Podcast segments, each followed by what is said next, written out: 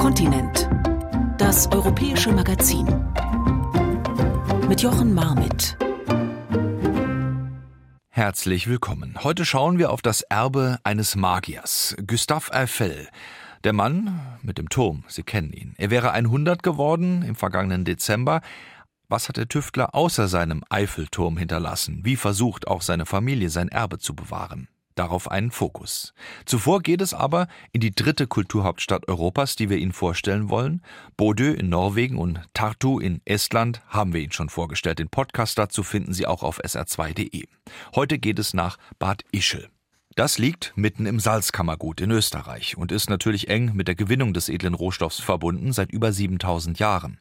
Als Kulturhauptstadt geht es aber auch in insgesamt 23 Gemeinden, die sich für das Jahr zusammengeschlossen haben und ihre abwechslungsreiche Geschichte aufarbeiten, aber auch neue kulturelle Wege suchen.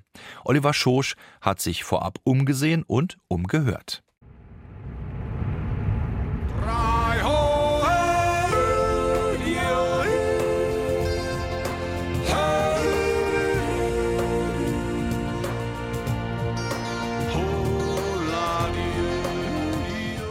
Perfekte Einstimmung bei einer Autofahrt ins Salzkammergut.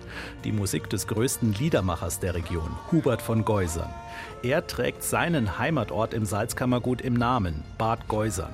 Auch hier wird das Europäische Kulturhauptstadtjahr stattfinden und Hubert von Geusern wird eine zentrale Rolle spielen. Doch dazu später mehr.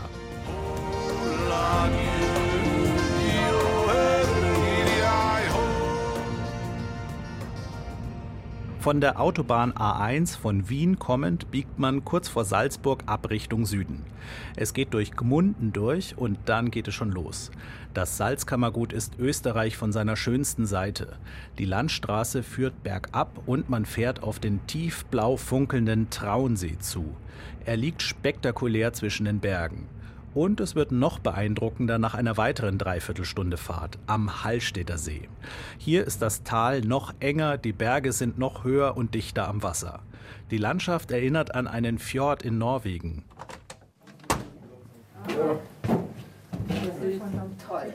In Hallstatt geht es direkt zur Salzbergbahn.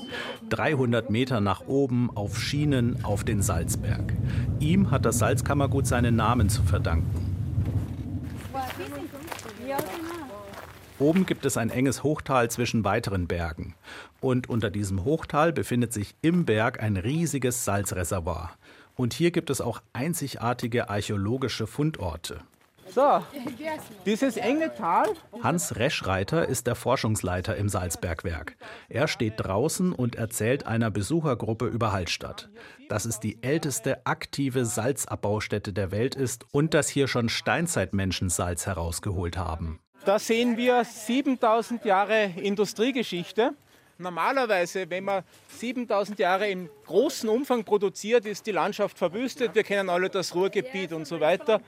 Hier hat man es geschafft, dass man das nachhaltig macht. Salz war in der Steinzeit sehr wertvoll, weil man mit Salz Fleisch haltbar machen konnte.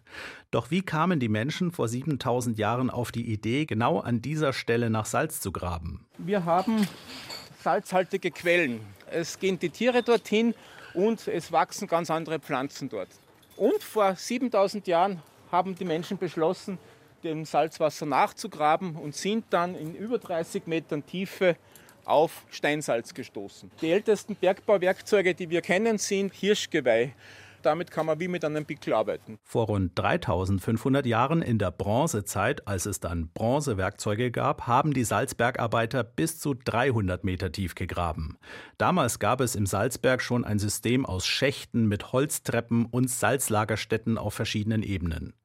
Auf einer Führung können Touristen sehen, was von den prähistorischen Salzabbaustätten noch übrig ist. Der Salzhersteller Salinen Austria AG und das Naturhistorische Museum Wien haben im Bergwerk eine Art historischen Erlebnisparcours eingerichtet. Die Salzwelten Hallstatt. Und es gibt auch spezielle archäologische Führungen. Der Archäologe des Naturhistorischen Museums Wien, Daniel Brandner, steht vor einem Tunnel, durch den es in den Salzberg hineingeht. Zu Fuß, 350 Meter weit. Als erstes kommt eine Kammer mit einer dicken Salzschicht an der Wand.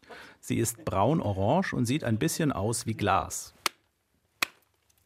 Daniel Brandner schlägt ein paar Salzkristalle heraus mit einem nachgebauten Werkzeug aus der Bronzezeit. Das ist ein Pickel aus Bronze auf einer Schäftung aus Buchenholz und damit wurde in der Urgeschichte hier das Steinsalz trocken abgebaut. Ein knochenharter Job und das im wahrsten Sinne des Wortes.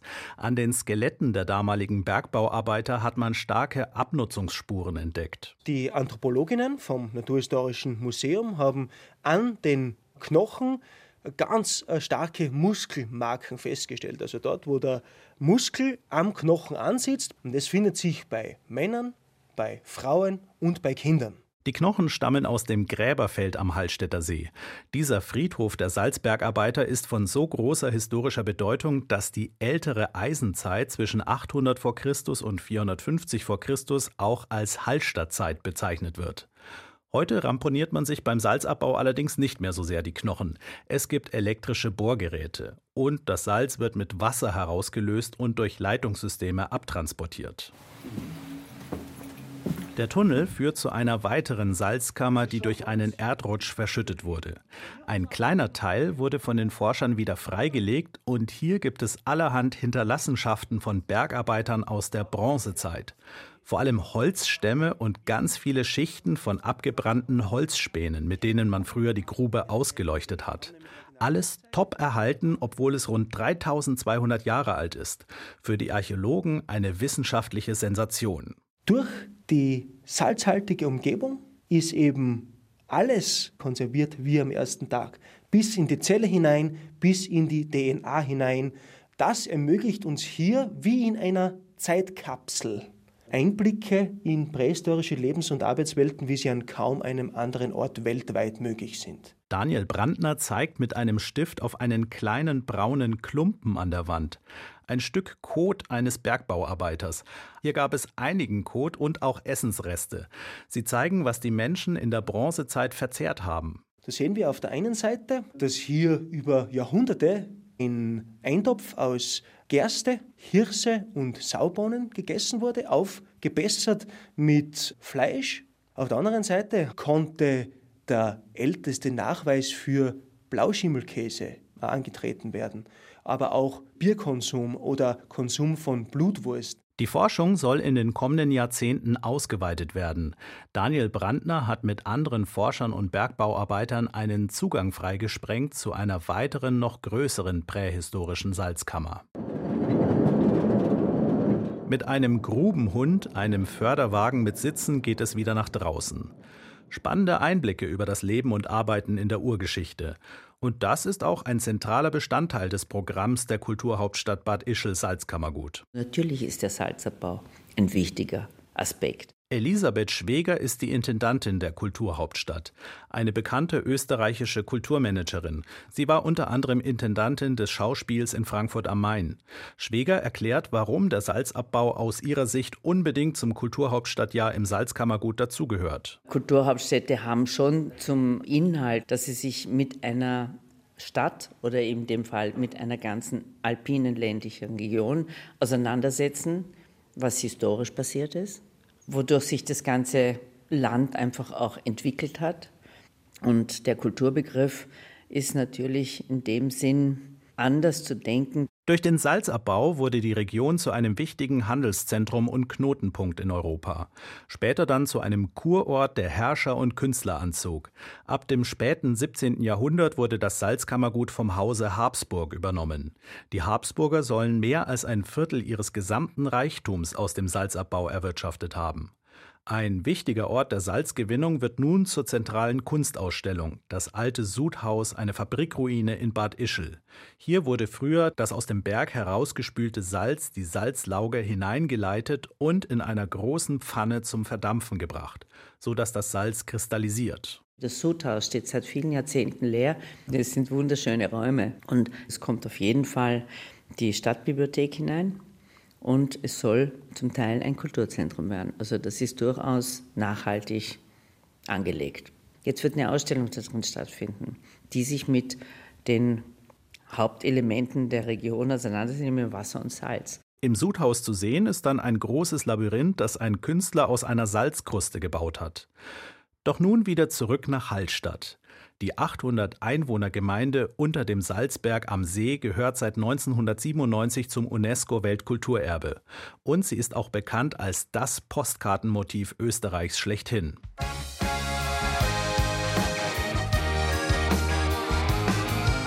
Hallstatt liegt spektakulär auf einem schmalen Streifen, eingeklemmt zwischen See und Gebirge. Die Altstadt besteht aus vielen dieser typischen österreichischen Landhäuser mit Holzgiebeln.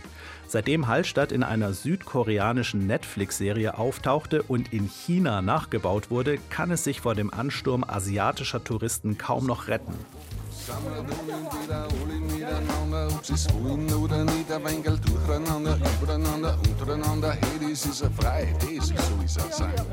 Tausende Touristen zieht es zum berühmten Instagram-Fotospot auf einer kleinen Anhöhe in der Stadt. Der Ausblick ist fantastisch. Eine Landzunge im See, Holzgiebelhäuser, ein spitzer Kirchturm und dahinter das beeindruckende Bergpanorama.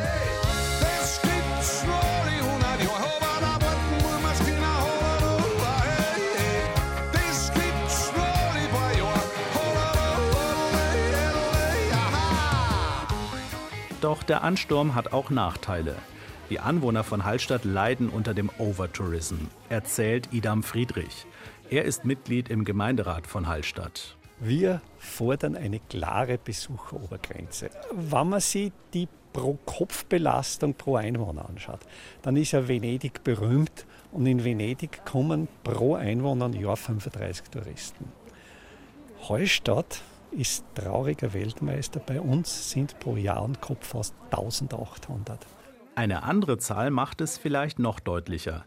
In den 800 Einwohnerort Hallstatt kommen pro Tag bis zu 10.000 Touristen. Es gibt für uns Einheimische einfach keinen öffentlichen Platz mehr ich ziehe mich in mein Haus zurück. Es ist der Badestrand okkupiert, es ist der Marktplatz okkupiert. Wir können unseren Wochenmarkt nicht mehr auf dem Marktplatz machen, der ursprünglich dafür vorgesehen ist. Wir machen den ganz versteckt am Rand vom Ortsgebiet und ich sage Ihnen nicht, wo der ist, damit ja niemand weiß und niemand kommt. Der Bürgermeister von Hallstatt, Alexander Scheutz, hat die österreichische Bundesregierung aufgefordert, dafür zu sorgen, dass bei Werbung für den Österreich-Tourismus nicht mehr so oft das Bild von Hallstatt verwendet wird. Doch beim Projekt Kulturhauptstadt mitzumachen, das stand für Hallstatt außer Frage, so Scholz. Also als Bürgermeister sehe ich so, wir waren von Anfang an pro diese Kulturhauptstadt-Idee. Wir waren auch sehr massiv dabei. Und wir haben immer gesagt, aber in Hallstatt sollen keine Großveranstaltungen abgehalten werden und das funktioniert. Also es werden kleine Sachen in Hallstatt passieren, aber eine Kulturhauptstadt Salzkammergut ohne Hallstatt, das hat sich die Organisation nicht vorstellen können, aber das haben wir uns mir auch nicht vorstellen können. Die größten Events wird es in Bad Ischl geben, der sogenannten Bannerstadt des Kulturhauptstadtjahrs. Es ist eine beschauliche 14.000 Einwohnerstadt am Fluss Traun. Ein Kurort mit einer Salzwassertherme, der ein bisschen so wirkt, als ob hier die Zeit stehen geblieben wäre. Prächtige Gründerzeitvillen, Kirchen und Theaterhäuser.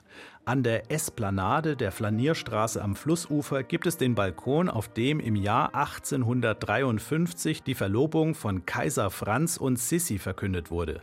Das frisch verlobte Paar stand damals auf dem Balkon und bewunderte das Feuerwerk. Oh, Franz. Sissi. Du machst mich so glücklich. Anders als in dieser Parodie der Bulli-Parade wird in Bad Ischl der Kaiser von Österreich ernsthaft geehrt. Am 18. August gab es erst wieder einen großen Aufmarsch zum Geburtstag des Kaisers. Mit Blaskapellen, mit Menschen mit Degen in kaiserlichen Uniformen und Kirchenvertretern. Und auch die alte Kaiserhymne der Habsburger durfte nicht fehlen. Die von Josef Haydn komponierte Melodie ist heute auch in Deutschland sehr geläufig.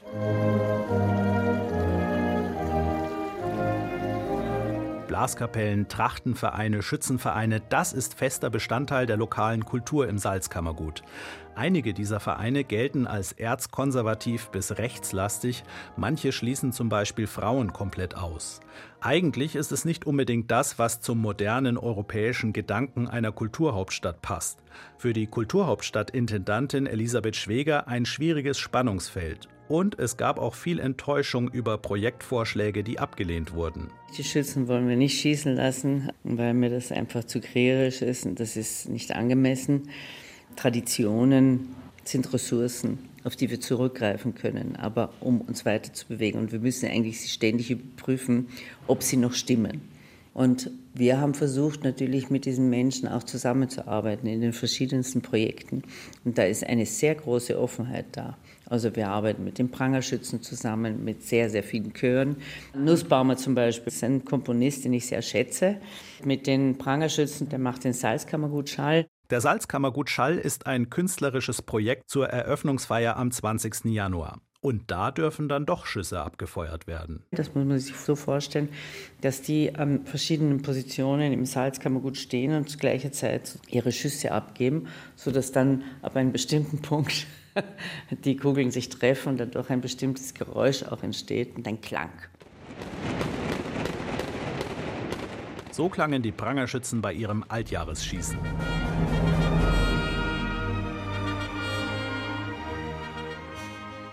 Am Stadtrand von Bad Ischl in einem Park steht die Kaiservilla. Ein honiggelb angestrichenes Prachtgebäude, teils im klassizistischen, teils im Biedermeier-Baustil. Die Villa war das Hochzeitsgeschenk der Erzherzogin Sophie an ihren Sohn Kaiser Franz und seine Sissi im Jahr 1853. Franz ließ dann noch zwei Seitenflügel anbauen, so dass die Villa die Form eines Es bekam, für Elisabeth, das ist Sissis voller Name. Der Haupttrakt der Villa ist heute ein Museum und in einem der Seitenflügel wohnt heute die junge Familie von Valentin Habsburg-Lothringen. Der 40-Jährige ist der Ururenkel von Kaiser Franz und Sissi. Er arbeitet als IT-Unternehmer und kümmert sich um das Museum in der Kaiservilla. Also äh, manche Besucher sind schon vorgebildet durchs äh, TV, die erkennen äh, mich durchaus oder auch meinen Vater und meine Geschwister. Aber, aber, viele wissen es auch gar nicht. Also die kommen dann vorbei und denken, so, ja, ja, ja, ja. so ist es. Valentin Habsburg-Lothringen ist locker drauf und lacht viel. Was im Haupttrakt der Villa im Museum sofort auffällt, im Foyer und in einigen Fluren hängen hunderte Jagdtrophäen an der Wand. Gamsgeweihe. Ja, ja, also äh, seine Majestät war durchaus ganz gern auf Jagd hier im Salzkammergut. Das sieht man auch die Stücke hat er selbst erlegt. Er hatte in Summe ähm, an die 50.000 Stück wild erlegt. Das erscheint heute natürlich wahnsinnig viel. Für die damalige Zeit war er bei Weitem nicht die Nummer eins. Franz Josef I. hat mehr als 60 Sommer hier verbracht, statt in Wien. Er liebte Bad Ischl, auch weil er dieser Stadt in gewisser Weise sein Leben zu verdanken hat, erzählt der Ururenkel. Die Eltern des Kaisers Franz Karl und Sophie konnten lange keine Kinder bekommen und die Ärzte der damaligen Zeit haben eben angeraten, sie mögen sich auf Kur bewegen nach Bad Ischl.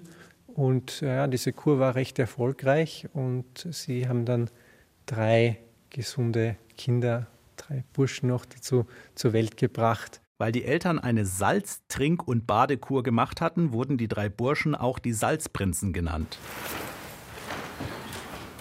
Valentin Habsburg-Lothringen zeigt noch das Schlafzimmer des Kaisers. Es ist im Originalzustand von damals. Ziemlich spartanisch eingerichtet. Ein kleiner Holzschreibtisch, ein Betstuhl, ein Feldbett. Von hier aus hat Franz Josef I. die Soldaten der K&K-Monarchie ab 1914 in den Ersten Weltkrieg geführt. Und er lief dann auch oft selbst in Uniform herum und schlief in einem Feldbett. Er hatte doch äh, sich auch sehr gerne in Uniform gezeigt und war in erster Linie in Jena zu sehen. Ähm, ja, sah sich da auch irgendwie als erster Soldat des Reiches. In Bad Ischl hat der Kaiser auch die Kriegserklärung an Serbien unterzeichnet und das an seine Untertanen gerichtete Manifest zum Krieg. Alles als Reaktion auf die Ermordung seines Neffen des Thronfolgers Franz Ferdinand in Sarajevo. 34 Tage nach den Schüssen in Sarajevo bricht ein Krieg aus. Es ist ein Krieg, der in seinen Ausmaßen und seiner Brutalität alle früheren übertrifft. Die Kriegserklärungen wurden im Post- und Telegrafenamt in Bad Ischl abgeschickt. Das ist heute eines der schönsten Bauwerke im Zentrum der Stadt. Nebenan in der Pfarrkirche Bad Ischl spielt das Orchester Wiener Akademie Anton Bruckners siebte Sinfonie. In dieser Kirche hat Anton Bruckner selbst oft an der Orgel gespielt. Das Jahr 2024 wird auch als Brucknerjahr gefeiert, denn am 4. September jährt sich Bruckners Geburtstag zum 200. Mal. Im Salzkammergut wird es dazu auch ein ganz besonderes Bruckner-Konzert geben, in einer Salzproduktionshalle der Saline Ebensee. Vor der Pfarrkirche Bad Ischl steht der Kurdirektor von Bad Ischl. Man könnte auch sagen der Tourismuschef der Stadt, Jakob Reitinger. Er erzählt über die Bedeutung der Kirche und über Bruckners wichtigstes Konzert hier. Hier stand die größte Orgel der Monarchie, die jetzt gerade wieder restauriert wird und Bruckner hat hier sehr oft gespielt bei Anlässen des Hofes, unter anderem bei der Hochzeit von Marie Valerie, das war die Lieblingstochter von Franz Josef, mit Franz Salvator von Habsburg-Lothringen-Toskana. Doch Bruckner war längst nicht der einzige Musiker der Romantik in Bad Ischl. Der Kurort des Kaisers war damals ein echter Hotspot. Die Devise lautete Raus aus Wien zur Sommerfrische nach Bad Ischl. Und mit dem Kaiserhof kamen die Künstler, kamen das Bürgertum, das jüdische Bürgertum, die die Kultur brachten und die diese Sommerfrische auch gelebt haben. Und jeder, der sich leisten konnte, auf sich was gehalten hat, hat sich hier eine Villa gebaut. Alles, was Rang und Namen hatte, war in Ischl. Die Frau ist die Wiener Opernsängerin Linda Plech. Sie steht neben Reitinger vor der Kirche. Plech war früher eine feste Größe an der Oper in Hamburg, heute lebt sie in Bad Ischl. Plech und Reitinger zählen auf, wer noch alles Bedeutendes in ihrer Stadt gewesen war. Brahms natürlich auch. Strauß. Alle Sträuße, Vater, Sohn, Oscar, Leha natürlich, aber auch viele Schauspieler, Sänger. Der Tauber war hier, Girardi war hier, Nestroy war hier. Und hier gleich um die Ecke ist das berühmte Lehrtheater, das Kaiserliche Sommertheater. Und hier, das war nach der Burg in Wien, das größte und bedeutendste Theater der Monarchie. Und was ist eigentlich das bekannteste Werk, das in Bad Ischl entstanden ist? Johannes Brahms, Guten Abend, Gute Nacht, was wir alle kennen, glaube ich.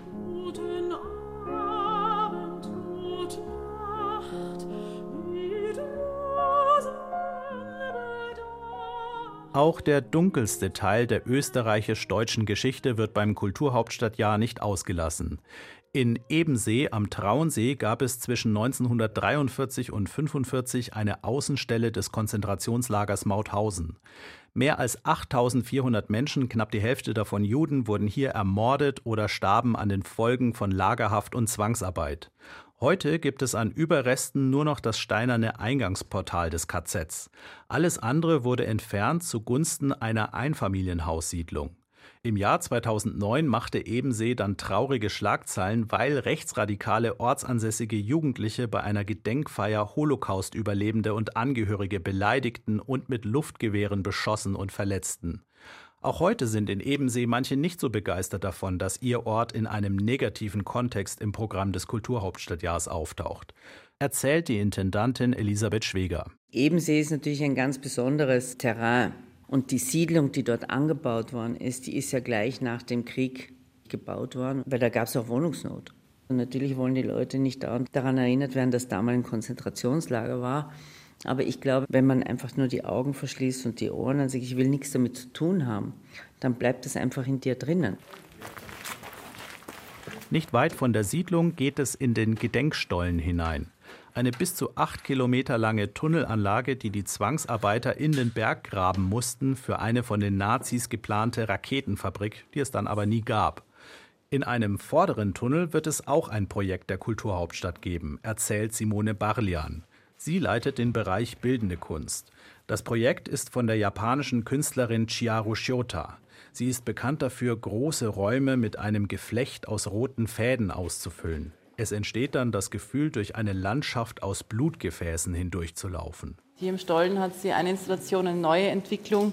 Das werden rote Fäden sein mit roten Gewändern, weil sie irgendwie auch darauf anspricht, dass irgendwie so die Kleidung eben auch die zweite Haut ist und dass die Kleidung irgendwie auch daran erinnern sollen, an dieses vergangene Leben hier. Und es wird eine Gesamtrauminstallation, also bis nach hinten, die ganze Stollenlänge. Die Kulturhauptstadt Bad Ischl Salzkammergut behandelt eine ziemlich große Bandbreite an Themen aus verschiedensten historischen Epochen. Steinzeit, Bronzezeit, die Zeit der Habsburger, die Nazizeit und die Jetztzeit. Für die stehen unter anderem der österreichische Sänger Tom Neuwirth alias Conchita Wurst und Hubert von Geusern. Beide sind Teil des Kulturhauptstadtkomitees und treten auch beim Eröffnungskonzert am 20. Januar in Bad Ischl auf. Hubert von Geusern hat dafür eine ziemlich außergewöhnliche Aktion vorbereitet. Er hat 1000 Menschen aus der Region aktiviert, um einen großen Chor zu bilden. Bei der Eröffnungsfeier wird dieser Chor jodeln. Das Projekt ist noch geheim, doch so klang mal ein früheres Jodelprojekt von Hubert von Geusern.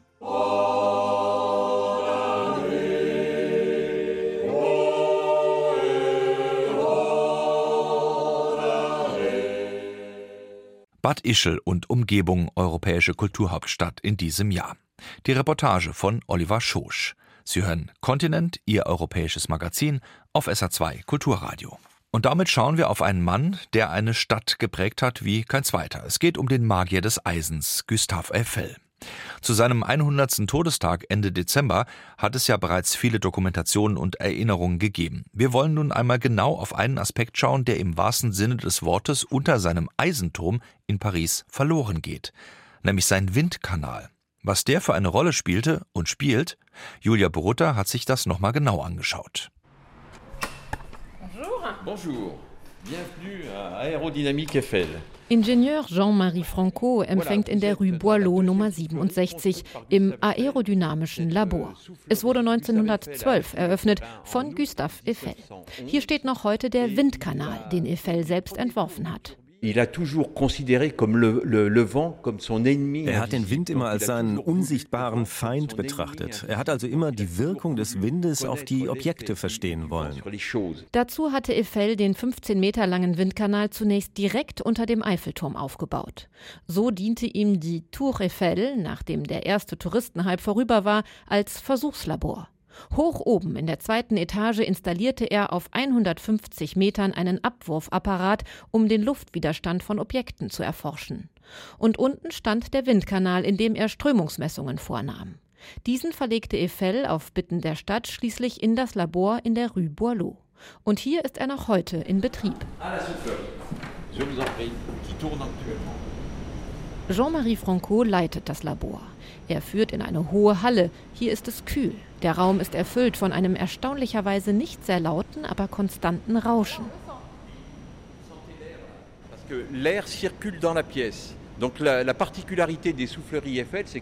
Das Besondere an dem Windkanal von Eiffel ist, dass die Luft nicht gepustet, sondern angesaugt wird. Und dann zirkuliert sie im Raum.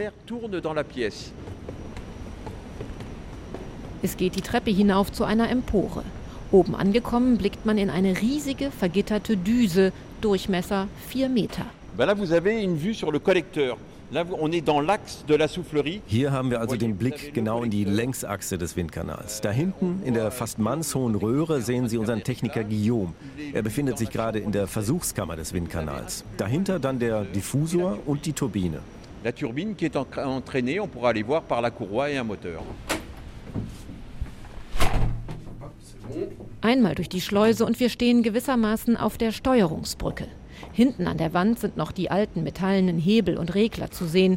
Sie wurden inzwischen durch moderne Geräte ersetzt, aber sonst funktioniert alles noch wie damals, erklärt Techniker Guillaume Jurit, der gerade einen Versuch durchführt.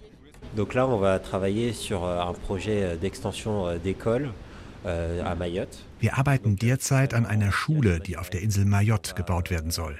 Sie wird ohne Klimaanlage und nur mit natürlicher Belüftung funktionieren. Ich bin dabei, im Windkanal die Windverhältnisse auf Mayotte nachzustellen.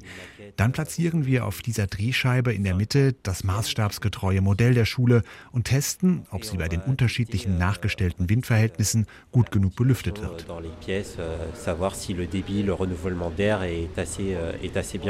Die Drehscheibe befindet sich genau zwischen Düse und Diffusor. Man kann einfach hinaufklettern. Auch das eine Besonderheit des Effelschen Windkanals. Alles ist offen. Eben stand man noch windgeschützt 30 Zentimeter neben der Apparatur. Jetzt auf der Plattform pfeift der Wind. Im Kanal hat Guillaume Jurit eine Landschaft aufgebaut, fast wie bei einer Modelleisenbahn. Dazu benutzt er Holzwürfel, unterarmhohe Klötze und so etwas wie metallene Sägeblätter, die er liebevoll Sapin, Tannenbäume nennt. Ich habe die ganze Topologie des Ortes nachgebaut, um das Windprofil zu erzeugen, das dort herrscht. Hierhin, auf die Drehscheibe, kommt dann das Modell der Schule, sodass wir Tests an dem Gebäude im Kleinen machen können. Hier hält man es nicht lange aus, es wird schnell kalt. Heute nutzen ganz unterschiedliche Architektur- und Ingenieurbüros den Windkanal. Hier wurden schon Entwürfe von Stadien in den Wind gestellt, aber auch Minimodelle von Rennwagen und Postautos. Zu Gustave Eiffels Zeiten diente die Soufflerie, wie man den Windkanal auf Französisch nennt, vor allem der Luftfahrt, erklärt Direktor Jean-Marie Franco. Man sagt, dass alle Flugzeughersteller der Zeit ihre Modelle hier in diesem Windkanal testeten. Eiffel machte viele Versuche mit unterschiedlichen Flügelformen und eben ganzen Flugzeugmodellen. Dabei hatte Forscher Eiffel sein ganz eigenes Geschäftsmodell. Eiffels Ziel und sein Wunsch war es, den Ingenieuren eine Forschungsvorrichtung zur Verfügung zu stellen. Er war da sehr modern. Wenn die Ingenieure ihm erlaubten, ihre Ergebnisse zu veröffentlichen, dann mussten sie nichts für die Versuche im Windkanal bezahlen. Das war sozusagen das Open Source Prinzip. Ein Vorläufer von Open Source. Gustave Eiffel, ein Mann, der Dinge möglich machte, ein Entdecker und Tüftler, aber auch ein begnadeter Manager. Gustave Eiffel, c'était avant tout un grand chef d'orchestre, avant d'être un grand technicien. Er war nicht nur ein großer Techniker, sondern ein wahrer Orchesterchef. Er hatte zum Beispiel ein Händchen dafür, Baustellen zu leiten. Als er an der Garonne Ende der 1850er Jahre seine erste Brücke baute, hatte er gerade die Hochschule abgeschlossen. Eine Brücke von 500 Metern Länge. Aber er war einfach ein Universalgenie, ein Wissenschaftler, der es verstand, die Menschen um ihn herum anzuleiten. Und er wusste, mit welchen Menschen er sich umgeben musste, um seine Ziele zu erreichen. In dem großen Universum dieses Magiers des Eisens, wie Eiffel auch genannt wird, erscheint der Windkanal nur wie eine kleine wissenschaftliche Spielerei, ein Luxusobjekt für seine Neugierde. Doch diese Apparatur ermöglicht bis heute Fortschritt. Der Windkanal des Mannes, der natürlich vor allem für den weltberühmten Turm aus Eisen steht, der aber darüber hinaus ein Tüftler in vielen Bereichen war, dessen Name übrigens schlicht und ergreifend auf den Ursprung seiner Vorfahren hinweist. Richtig, die Eifel. Was denken seine Nachfahren eigentlich über ihn? Stefanie Markert hat eine getroffen, deren Lebensaufgabe das Erbe des Gustav ist. Eines Morgens am Eiffelturm, eine halbe Stunde bevor die Besucher das Monument stürmen, werden Körbe voller Brot für die Restaurants in den Dienstaufzug geschoben und ein neuer Becher-Sortierautomat. Der Lift stoppt kurz auf 111 Metern. Das Wort Kantine leuchtet auf. Ganz oben auf dem Gipfel, wo Gustave Eiffel sein Büro hatte und heute als Wachsfigur sitzt, wird der Metallfußboden blank gewienert. Miriam Larnaudy-Eiffel schaut von unten auf den Metallkoloss über ihr. Sie bevorzugt das Interview am Boden, denn sie hat Höhenangst. Schwindelfreiheit hat ihr Ur-Urgroßvater ihr nicht vererbt. Sie ist die Präsidentin der Vereinigung der Nachkommen Gustave Eiffels. Wie er war? Determiné, entschlossen, mutig und menschlich. Et humain. Sagt Miriam Larnaudy Eiffel, knapp 60, mit kurzem Rock und lila Schal. Sie ist zierlich und klein. Auch Eiffel maß nur 1,64 Meter. Sie steht neben einer Ausstellungstafel mit dem Konterfei ihres Ahnen. Und sie sieht ihm ähnlich. Besonders ihre Augen wirken so wach wie seine was sie hier unterm Eiffelturm, wo die Familie einen Sondereingang hat, empfinde? Viele Bewunderung und Emotion.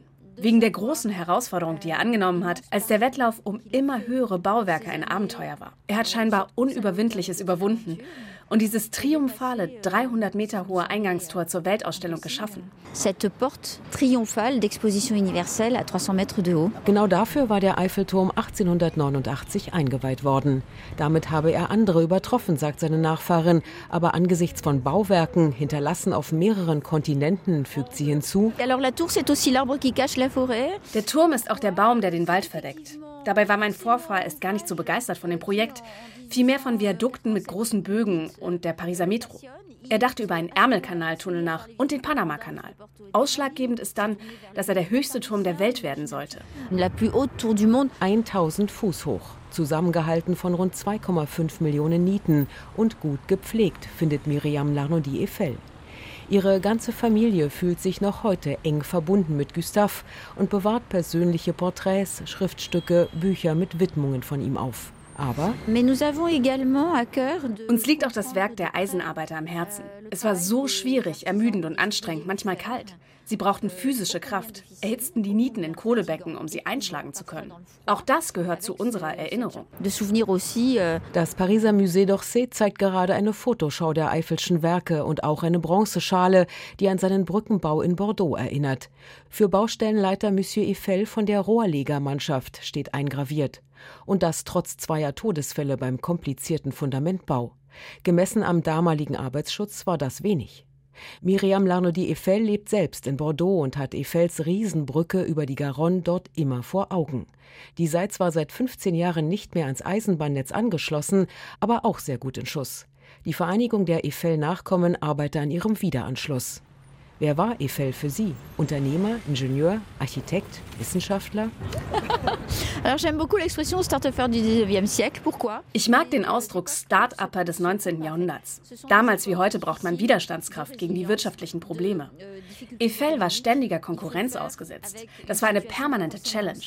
Aber er war ein bemerkenswerter Unternehmer mit Organisationstalent. Vielleicht auch wegen seiner deutschen Herkunft. Seine väterlichen Vorfahren waren einst aus der Eifel eingewandert, die damals noch mit 2F geschrieben wurde. Sein eigentlicher Nachname Bönighausen. Ururenkelin Miriam ist Gemäldegutachterin für Jugendstil und Art Deco, genau die Kunstrichtungen, die ab 1880 und in die 1920er Jahre hinein die Zeit ihres Ahnen geprägt haben. Zufall? Ich liebe diese Periode, die unglaublich innovativ und kreativ ist. Unser Familienpatriarch hat seinen Kindern eine gewisse Sinnlichkeit vermacht. Ich habe das Glück, von seinem Sohn Edouard abzustammen, der äußerst gefühlvoll und ein erfahrener Sammler war. Er hat mir bestimmt den Geschmack für schöne Objekte weitergegeben. Sein anderer Sohn Albert kannte die Impressionisten gut. Ich glaube, wir treffen uns alle in Erinnerung an diese Epoche. Im 100. Todesjahr haben die Nachkommen viel selbst organisiert, sich um eine Sonderbriefmarke, eine Gedenkmünze, um Dokumentarfilme und Symposien gekümmert. Die Botschaft Gustave Eiffels dabei? Zum Fortschritt beitragen mit Sinn für das Gemeinwohl. Genau darüber müssen wir uns in Zeiten von künstlicher Intelligenz Gedanken machen. Eiffel hat das getan und er war trotzdem pragmatisch. Ich wünsche den Menschen heute seine Kühnheit und denselben demokratischen Glauben an die Zukunft. Miriam Larnaudy-Eiffel tritt inzwischen frierend von einem Bein aufs andere. Wir haben effektiv gearbeitet, sagt sie nach dem konzentrierten Interview. Da blitzt Gustav auf. Neben ihr hängen an einem Bauzaun die Tafeln der Freiluftausstellung Eiffel toujours plus haut, immer höher hinaus. Ihr Cousin hat sie konzipiert. Eiffels Ururenkelin hat noch einen Wunsch. Wir als Familie sind sozusagen die Tempelwächter. Und wir hätten jetzt schon gern eine große Ausstellung über Gustave Eiffel in Paris gehabt. Das ist wahr. Wir würden auch gern ein Eiffel-Museum in Frankreich haben. Das gibt es bislang nicht. Und wir hoffen, dass sein 100. Todestag Türen öffnet, damit Gustave Eiffel ins Pantheon einzieht. Pourquoi pas entre au Panthéon? Bislang liegt er in einer kleinen Kapelle in Le Valois, einem Pariser Vorort, begraben, in dem seine Werkstätten angesiedelt waren. In Frankreichs Ruhmeshalle in Paris ruhen die größten des Landes. Warum nicht auch, wie seine Ururenkelin ihn nennt, der Magier des Eisens. Gustave Eiffel, der geniale Ingenieur. Was für ein Vermächtnis für Frankreich vom Mann, dessen Vorfahren aus der Eifel einst kamen. Soweit Kontinent, Ihr europäisches Magazin für heute. Den Podcast finden Sie wie immer auf sr2.de und es verabschiedet sich am Mikrofon Jochen Marmit.